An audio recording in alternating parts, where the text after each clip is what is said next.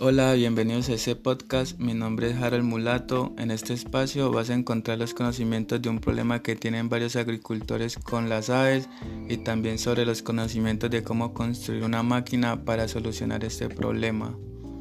En la vereda de Corsega del municipio de La Unión, ubicado en el departamento del Cauca, esta área tiene un canal de riesgo, mucha vegetación, diversidad de animales y su clima es muy caluroso. En los últimos tres años se ha evidenciado el ataque de algunas aves como son los chamones y la lora maicera. Los campesinos siembran el maíz cada seis meses, es decir, dos cosechas por año. Las aves atacan este maíz cuando él se encuentra en un estado zarazo, que es cuando el maíz no está ni tan seco ni tan choclo. Esta fase del maíz tiene una duración entre los 30 a los 45 días. Es el periodo en que los ataques al cultivo por parte de las aves incrementan. En esta vereda se evidencian un 5% de afectaciones al cultivo del maíz por el ataque de las aves.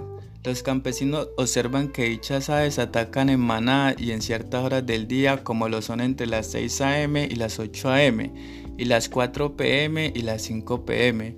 También los campesinos afirman que han sido afectados económicamente, es decir, que insumos agrícolas tienen muchas afectaciones financieras y esto depende de ese cultivo, ya que es su principal fuente financiera.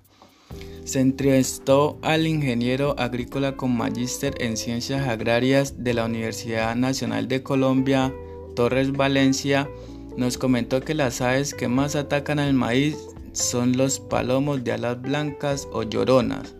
Estas causan un 20% de afectaciones al cultivo del maíz a nivel nacional y además del ser picoteadas por aves dejan el maíz expuesto a producir hongos o nematodos de maíz.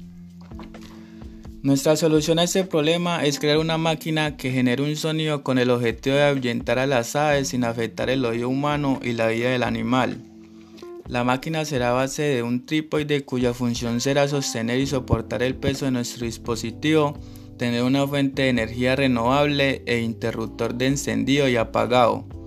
Y los conocimientos que debemos tener para construir esta máquina es saber sobre puntos de soldadura para poder armar el trípode y, y saber cuadrar los circuitos del sistema. Lo demás lo podemos evidenciar viendo los planos de nuestra máquina.